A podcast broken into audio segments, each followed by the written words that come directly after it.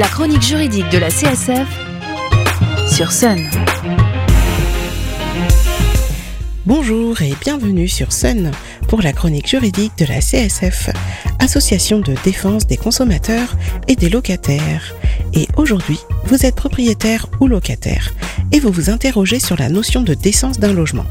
C'est vrai ça, comment savoir si le logement que vous louez est décent ou pas?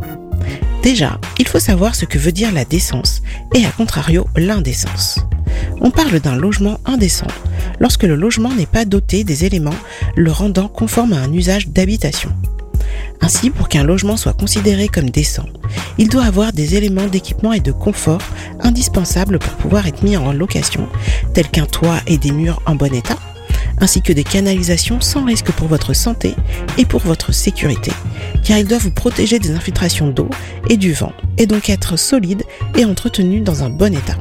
Donc bye bye le balcon ou la fenêtre sans garde-corps, ou les escaliers branlants. Il doit également avoir des réseaux de branchement d'électricité, euh, de gaz, de chauffage et de production d'eau chaude qui doivent eux aussi être fonctionnels et en bon état. On parle ici de la robinetterie, du réseau électrique, de la chaudière et des radiateurs.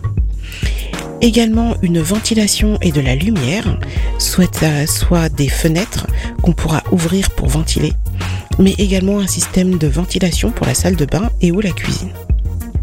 Cela signifie qu'un garage ou un box sans fenêtre sont impropres à l'habitation.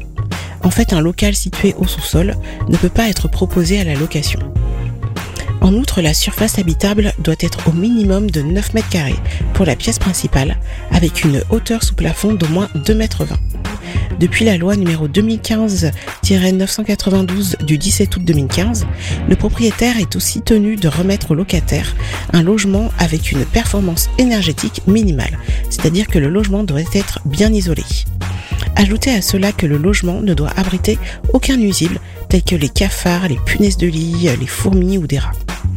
Rentrons un peu plus dans le détail des éléments obligatoires fixés par la loi numéro 89-462 du 6 juillet 1989 sur les rapports locatifs et qui nous dit qu'il faut une installation permettant un chauffage normal, adapté aux caractéristiques du logement, une installation d'alimentation en eau potable avec une pression et un débit suffisant pour une utilisation normale par ses occupants. Vous noterez qu'on parle ici d'un point d'eau uniquement et pas d'eau chaude mais le règlement sanitaire départemental peut imposer des conditions plus restrictives. Également des installations d'évacuation des eaux usées qui doivent être munies de siphons et ne pas permettre un refoulement des odeurs, c'est-à-dire que ça ne doit pas sentir les égouts euh, dans votre salle de bain ou de votre cuisine. Euh, également une cuisine ou un coin cuisine avec un évier et permettant l'installation d'un matériel de cuisson une installation sanitaire à l'intérieur du logement. Coucou les annonces avec WC sur le palier. Et donc avec un WC séparé de la cuisine et de la pièce où sont pris les repas, mais aussi une douche et une baignoire ou douche ou baignoire pardon, alimentée en eau chaude et en eau froide. Et pour finir, un réseau électrique permettant un chauffage suffisant et le fonctionnement des appareils ménagers courants indispensables à la vie quotidienne. Pour résumer, un logement décent, c'est un logement dans lequel la santé et la sécurité des occupants sont préservées. Pour cela, la loi prévoit que le logement doit répondre à cinq critères que je vous redonne. Donc une surface minimale, donc on a dit 9 mètres carrés, la mise à disposition de certains équipements, je viens de vous les lister, l'absence de risque pour la sécurité et la santé, euh, une performance énergétique minimale et comme je le disais, l'absence d'animaux nuisibles et de parasites.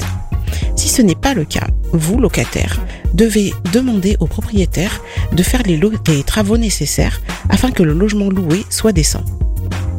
Si ce dernier refuse ou traîne, le locataire est en droit de saisir le tribunal judiciaire qui obligera le propriétaire à faire les travaux nécessaires, mais qui pourra aussi lui imposer une réduction du montant du loyer, voire accorder des dommages et intérêts à verser au locataire.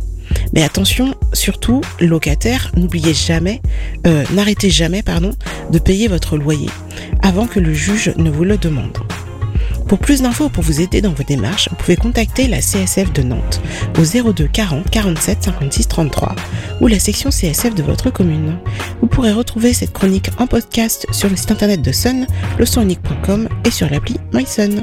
Nous nous retrouvons dans deux semaines pour une nouvelle chronique, toujours sur Sun 93 FM. D'ici là, portez-vous juridiquement bien. La chronique juridique de la CSF, c'est le jeudi matin sur Sun.